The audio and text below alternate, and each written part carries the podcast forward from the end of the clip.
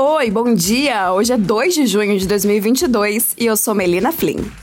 Hoje você escuta sobre o ultimato de Musk aos funcionários da Tesla para que voltem presencialmente aos escritórios. E por que ter mulheres em cargos de liderança pode ser uma vantagem para as empresas.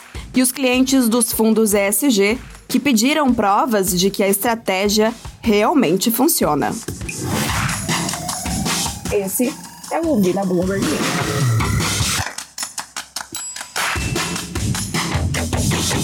O homem mais rico do mundo acha o home office inaceitável a esse ponto.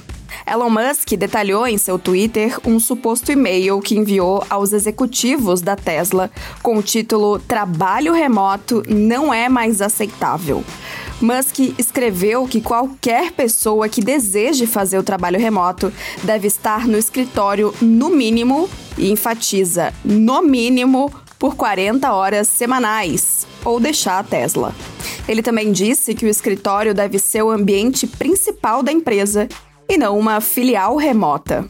Essa não é a primeira vez que o tratamento considerado rígido de Musk com seus funcionários vem à tona. De acordo com Kate Rabois, um empresário do Vale do Silício, ele ameaçou demitir estagiários que estavam numa fila para tomar café, alegando que aquilo era um atento à produtividade. Depois disso, ainda instalou câmeras para acompanhar as movimentações dos funcionários. Próxima notícia. Companhias que adotam a diversidade de gênero tendem a ter ambientes de trabalho mais felizes e uma melhor retenção de talentos, bem como uma saúde organizacional mais sólida em termos de resultados, de acordo com um estudo da consultoria McKinsey Company sobre o estado da diversidade corporativa na América Latina. No Brasil, dados da B3 mostram que essa é uma realidade distante na maioria das empresas listadas em bolsa de valores no país.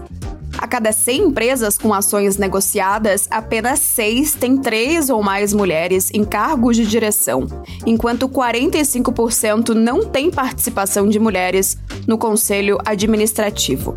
Por outro lado, o tema aparece como uma preocupação maior no Brasil em comparação com o restante do mundo. É o que mostrou um levantamento publicado nessa semana pela consultoria KPMG. Mais de 70% dos respondentes demonstram grande ou relativa preocupação com a falta de diversidade em conselhos administrativos, ante 57% da amostra global. E tem mais. Os clientes de fundos ESG começaram a exigir mais evidências de que os gestores podem cumprir as suas promessas, enquanto uma onda de críticas de que o setor está no caminho errado acontece. Apesar de grande parte do foco do setor ser o clima, os dados sugerem que o setor de investimentos não está fazendo muita diferença. No ano passado, os níveis globais de gás carbônico saltaram de volta para o nível mais alto da história, de acordo com a Agência Internacional de Energia, em março.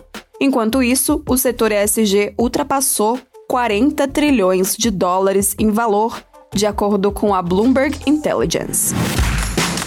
Essas foram algumas das notícias que estão lá no site da Bloomberg Linha Brasil. Entra lá em bloomberglinea.com.br para conferir mais.